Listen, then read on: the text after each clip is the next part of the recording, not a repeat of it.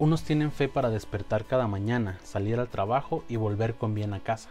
Otros tienen fe para manifestar el poder de Dios en la vida de quienes los rodean. Hola, ¿qué tal? Mi nombre es Luis Medina y vamos a continuar hablando sobre el libro Cuando el cielo invade la tierra. Y en esta ocasión toca al capítulo 4. Este es un capítulo algo largo, así que decidí dividirlo en dos episodios para que no se vuelva algo muy tedioso o que no sea un episodio muy largo o más largo de lo que ya estamos teniendo de por sí cada capítulo. Entonces lo, dividimos en dos partes para que podamos disfrutarlo, podamos comprenderlo de la mejor manera. Este capítulo se llama Fe anclada en lo invisible. El pastor Bill Johnson nos dice que la fe está anclada en el ámbito invisible y que la fe le da ojos al corazón. Esto tiene que ver con la idea de que lo que ocurre en el cielo, como lo vimos en el, en el episodio anterior, es algo que comienza en lo invisible y después se pasa hacia el mundo visible. Pero tenemos que tener la capacidad de acceder a ese ámbito, a ese lugar donde ocurren las cosas invisibles. Y esto solamente se puede lograr a través de la fe. Podríamos decir que la fe es una especie de puerta o una especie de llave, como lo vimos precisamente en el capítulo anterior, que la fe es una llave que nos permite acceder al, ámbito invisible. Esto lo vemos ejemplificado nosotros en los tiempos de Jesús. Cuando Jesús un día se encontró con los fariseos, tuvo una conversación acerca de los tiempos, en donde les decía que ellos eran capaces de saber si iba a llover solamente con mirar al cielo, pero no eran capaces de entender que el Mesías estaba frente a sus ojos.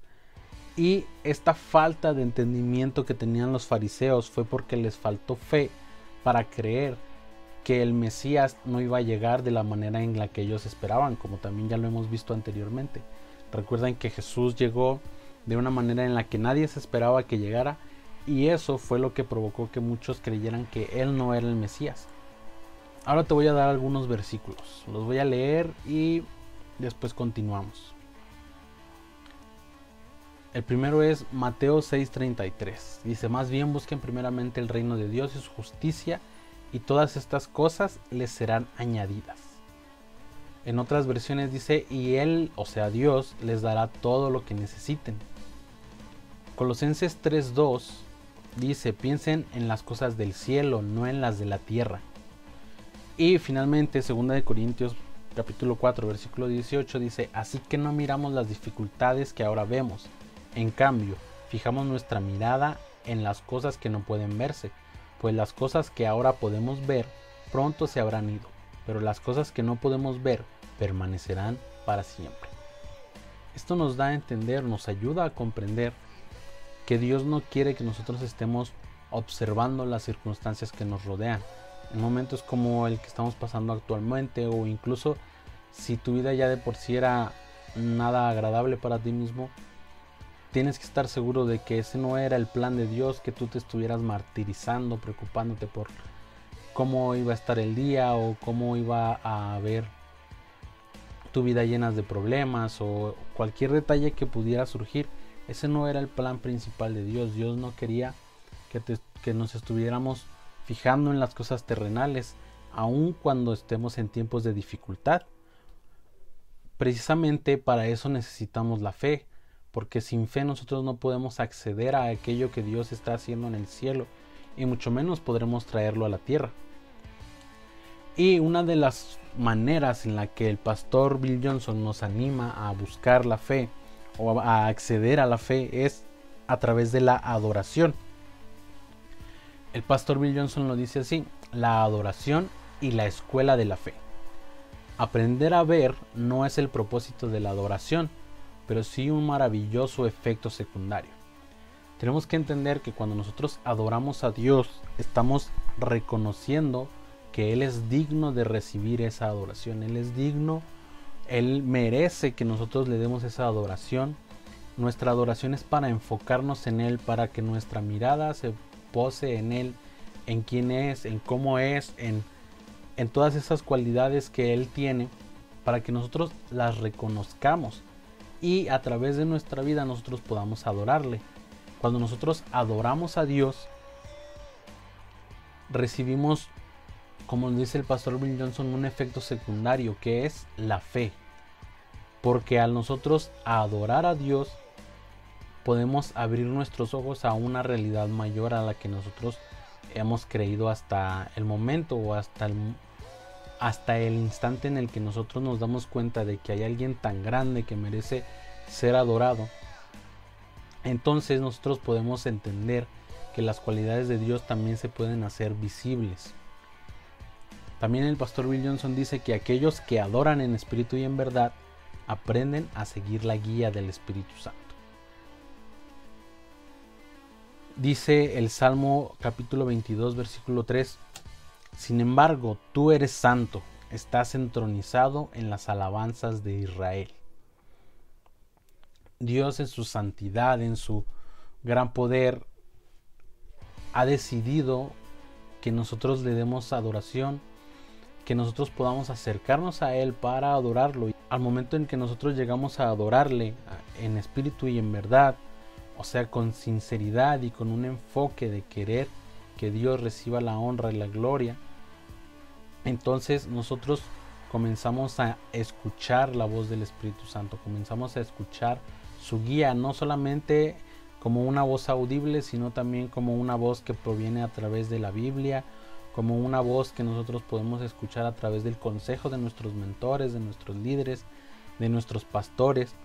Y entonces, a medida que aprendemos a adorar con un corazón puro, nuestros ojos continuarán abriéndose. Esto es lo que dice el pastor Bill Johnson.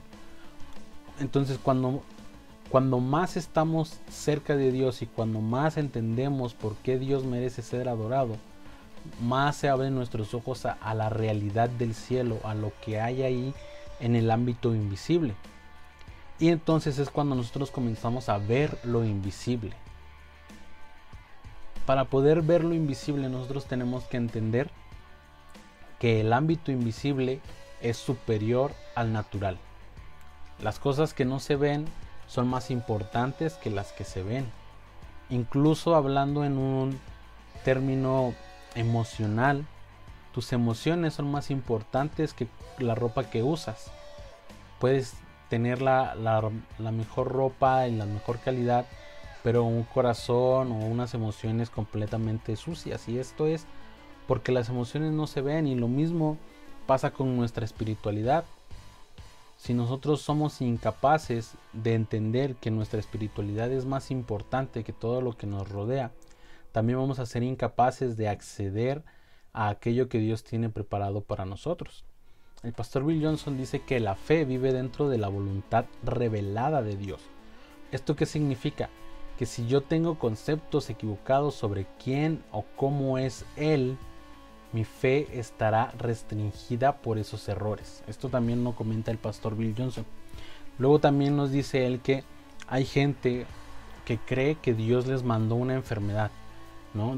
Podemos haber escuchado la, las típicas frases de que esta fue la cruz que me tocó vivir, esto fue lo que Dios me envió, Dios quiso esto, Dios lo hizo, Dios permitió, Dios esto, Dios lo otro, pero no, la realidad es que esos conceptos equivocados acerca de Dios, creer que Dios después de salvarte te va a mandar un problema para probar si lo amas o para probarte si mereces ser salvo, es un error completamente inmenso porque el Dios bueno sería incapaz o es incapaz más bien de provocarte un mal para ver si tú eres bueno. Porque para empezar te perdonó por ser pecador. O sea, Dios ya sabe de antemano que no eres bueno. ¿Para qué va a probar tu bondad? ¿O para qué va a probar tu obediencia si Él ya sabe que tarde o temprano le vas a fallar? Entonces, tenemos que renovar nuestros conceptos acerca de quién es Dios para que nosotros podamos acceder a la fe. Cuando yo entiendo qué es lo que Dios quiere para mi vida, entonces yo puedo creer que puedo lograr aquello o esa voluntad.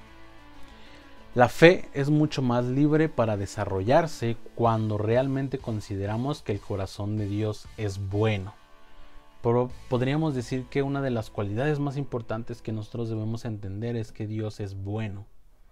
Dios es poderoso, Dios es majestuoso, Dios es eterno, Dios es fiel, Dios es... pero Dios es bueno. Si yo, si yo baso todos mis conceptos acerca de Dios en su bondad, que todo lo que Dios hace es bueno, entonces podríamos entender que si yo estoy enfermo no fue porque Dios me lo mandó, tal vez es una negligencia mía de no haberme cuidado, que si yo tengo problemas financieros no es porque Dios permitió esa prueba para que yo fuera aprobado, para que mi, mi fe fuera aprobada. Mi fe no se va a producir si yo no entiendo que Dios es bueno. En Romanos 1, capítulo 20 y versículo 21 dice que dice lo siguiente, es cierto, ellos conocieron a Dios, pero no quisieron adorarlo como Dios ni darle gracias. En cambio, comenzaron a inventar ideas necias sobre Dios. Como resultado, la mente les quedó en oscuridad y confusión. este es el resultado de no querer adorar a Dios y no querer darle gracias. Cuando somos, cuando no reconocemos que Dios trajo algo importante para nosotros a través de la adoración y a través de un corazón agradecido, es porque no hemos entendido que Dios es bueno. Y si no hemos entendido que Dios es bueno, vamos a creer que las cosas malas que nos pasan son culpa de Dios o que las cosas malas que pasan en el mundo son culpa de Dios cuando no es así. A veces no es culpa de nadie más que de la simple realidad de que pasan cosas malas en el mundo. Así que, esto es lo que tenemos que entender. Debemos reconocer a Dios a través de la oración y debemos de darle gracias. Y esto nos pone en un punto en donde nosotros tenemos que decidir entre ser realistas o materialistas. Creer que lo real es aquello que podemos ver, tocar, sentir, experimentar con cualquiera de nuestros sentidos, que dicho sea de paso, también Dios puede ser sentido de forma física, pero eso es tema para otra para otro momento. El materialismo, como lo marca, como lo dice el pastor Bill Johnson, el materialismo es el materialismo es fe en que lo natural es la realidad superior. ¿Esto qué significa? Que yo crea que porque me está ocurriendo tal o cual cosa, entonces es imposible que Dios pueda ayudarme o esta situación por la que estoy pasando no tiene solución, no tiene algún no puede ocurrir algún milagro porque pues los milagros ya se acabaron o porque este Dios no le interesa que yo que yo esté bien o que yo esté feliz o que yo esté viviendo una vida de acuerdo al modelo que él dejó en el cielo. Pero hay que tener en cuenta esto. Si el médico dice que usted tiene un tumor, es tonto actuar como si no lo tuviera. Tener fe no significa vivir en negación. Algunos creen que los que dicen tener fe viven en negación, pero no es así. Los que verdaderamente creen son capaces de ver la realidad, pero de creer en una realidad más grande. Los que tienen fe son capaces de ver la realidad terrenal, pero creer en una realidad más grande. Esa es la fe. Por eso no debemos no debemos tener miedo a vivir en negación, porque no es, no es negación.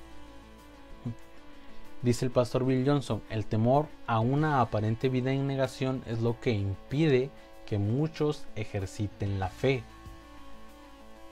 Luego nos, luego nos reafirma, la gente de fe también es realista, solo que su fundamento es una realidad superior. Aquí es lo que yo les decía, podemos creer en Dios más allá de las circunstancias actuales, más allá de las circunstancias que podemos ver en el día a día, en la cotidianidad, en todos los momentos que, que ocurren podemos creer en Dios más allá de todo eso. Y hay que hacerlo, hay que creer en Dios más allá. porque no está en la cabeza. La fe no está en la cabeza. La fe nace del Espíritu, en los corazones de los seres humanos. La mayor parte de las metas de la iglesia moderna pueden ser alcanzadas sin Dios. Quiero que vean estas dos frases. La fe nace del Espíritu en los corazones de los seres humanos. No hay fe que no provenga del Espíritu Santo. La verdadera fe solo puede provenir del Espíritu Santo. Pero hay que buscarla. Hay que ir tras ella a través de la adoración, a través de entender mejor la voluntad de Dios por medio de intimidad, lectura de la Biblia, etcétera, etcétera, etcétera. Todos estos detalles que como cristianos deberíamos, deberíamos tener como un hábito. Luego, esta segunda frase, la mayor parte de las metas de la iglesia moderna pueden ser alcanzadas sin Dios. Actualmente hay una frase muy famosa o hay una palabra muy famosa que probablemente se comenzó a, a deteriorar de su significado original que es tener o ser una iglesia relevante o un cristiano relevante. Y transformamos la relevancia en una cultura cristianoide. ¿Por qué? Porque la redujimos a formas de vestir, a formas de predicar, a formas de hacer o deshacer cosas en la iglesia, que no está mal tener todas las cosas que actualmente tiene la iglesia, porque es muy, muy importante que la iglesia sea de alguna manera atractiva para aquellos que no conocen a Dios, no solamente en el aspecto visual, precisamente es a donde vamos, que las iglesias pueden tener luces, las iglesias pueden tener un audio excelente, las iglesias pueden tener un, pastor que predica con frases bien, este, bien, con frases bien relevantes, tuiteables y que pueden subirse a, internet, a Instagram, a Facebook y todo eso. Pero todas esas cosas se pueden hacer sin necesidad del Espíritu Santo. Te tomas un muy buen curso sobre oratoria, te tomas un muy buen curso sobre cómo hacer conferencias, este tipo TikToks o algo así y fácilmente vas a lograr tener un una prédica muy muy bien muy bien hecha con frases muy muy chidas muy padres muy chéveres muy lo que sea. Pero si no tienes el Espíritu Santo pues ya digámoslo así se puede ser una iglesia relevante sin necesidad de Dios, pero no se puede ser una iglesia de fe si no está el Espíritu Santo.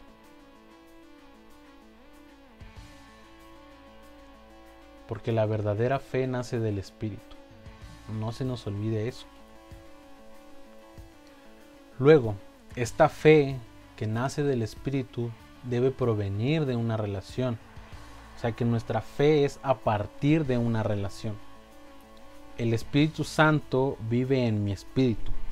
Ese es el lugar de la comunión con Dios. Recordemos que Dios nos creó siendo espíritus, luego nos puso dentro de un cuerpo y a ese cuerpo le dio un alma, emociones, sentimientos, pensamientos, voluntad, Pero el espíritu que puso en nosotros es la conexión que tenemos con lo, con lo divino, es la conexión que tenemos con, con la fe. Y es a través de ese espíritu en donde nosotros vamos a tener una relación con Dios. ¿Qué es esto de una relación? De yo saber lo que a Dios le agrada y hacerlo por amor a Él. Y Dios vivir en colaboración para que mis necesidades sean suplidas, sean completas.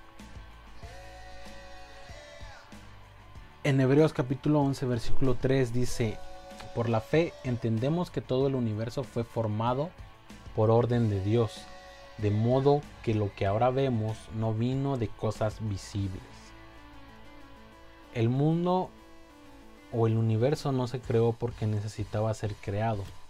El universo se creó porque Dios porque Dios quiso crearlo. Y esto lo entendemos por medio de la fe. ¿Cuál fe? La fe que surge del Espíritu, la fe que surge de una relación con Dios. Entonces, ese es el aprendizaje bíblico, dice el pastor Bill Johnson. El espíritu influye sobre la mente. Así de fácil. No es que el conocimiento y la ciencia estén peleadas con la fe o con la razón o con el creer o con los dogmas, sino es que las cosas invisibles están por encima de las cosas que se ven. O sea que lo que no podemos comprender no necesariamente es irracional, simplemente no lo estamos viendo de la forma correcta. Cuando nuestro conocimiento está conectado con el espíritu podemos entender las cosas que parecen irracionales. Por eso Hebreos dice que por la fe entendemos. Y aquí tenemos que entender que la fe es garantía y certeza. La fe es el espejo que refleja las realidades del mundo de Dios en el nuestro. ¿Qué significa esto? Que lo que yo veo en el cielo, al yo creerlo, al yo tener fe, entonces soy posible o es posible y es muy probable que yo pueda verlo hecho realidad en el mundo terrenal. ¿Esto qué significa? Si yo tengo una enfermedad y veo en el cielo que Dios quiere sanarme, entonces al yo creerlo, al yo tener fe, al yo entenderlo por medio de la fe, ¿cómo me va a sanar? No es importante porque la fe me ayuda a entender que Dios me quiere sanar y al yo entenderlo por medio de la fe, yo puedo hacerlo realidad en el mundo. Es como si compráramos algo el pastor Bill Johnson lo dice de esta manera, la fe es la moneda corriente del cielo. O sea, ¿qué significa esto? Que la fe es aquello que nos permite acceder a las cosas que están en el reino de Dios y sacarlas hacia la tierra. Pues está muy interesante este capítulo, ¿verdad? Y llegamos hasta el final de la primera parte de este de este capítulo. Nos escuchamos en el próximo episodio. Recuerda que puedes seguirme en Facebook, Instagram, en Twitter. Ahí este, puedes seguirnos como Proyecto Alfa Blog. En caso de Twitter, Proyecto Alfa BL. Y a mí me puedes seguir como Luis Medina EC311. También recuerda que en la descripción de este episodio o en el primer comentario si estás escuchándonos en YouTube en el primer comentario está el link para que puedas comprar el libro y que puedas leerlo. No solamente te quedes con mi opinión acerca del libro, léelo tú mismo, lee las palabras para que veas que no me estoy inventando nada. Todo lo que yo te estoy leyendo, algunas frases, algunas cosas que son mis comentarios acerca de esas frases, que las puedas que puedas leer tú mismo ese libro, formarte tu propia opinión, ¿por qué no? Y por qué no también practicar aquello que vayas leyendo. Así que yo me despido y nos escuchamos en el próximo episodio.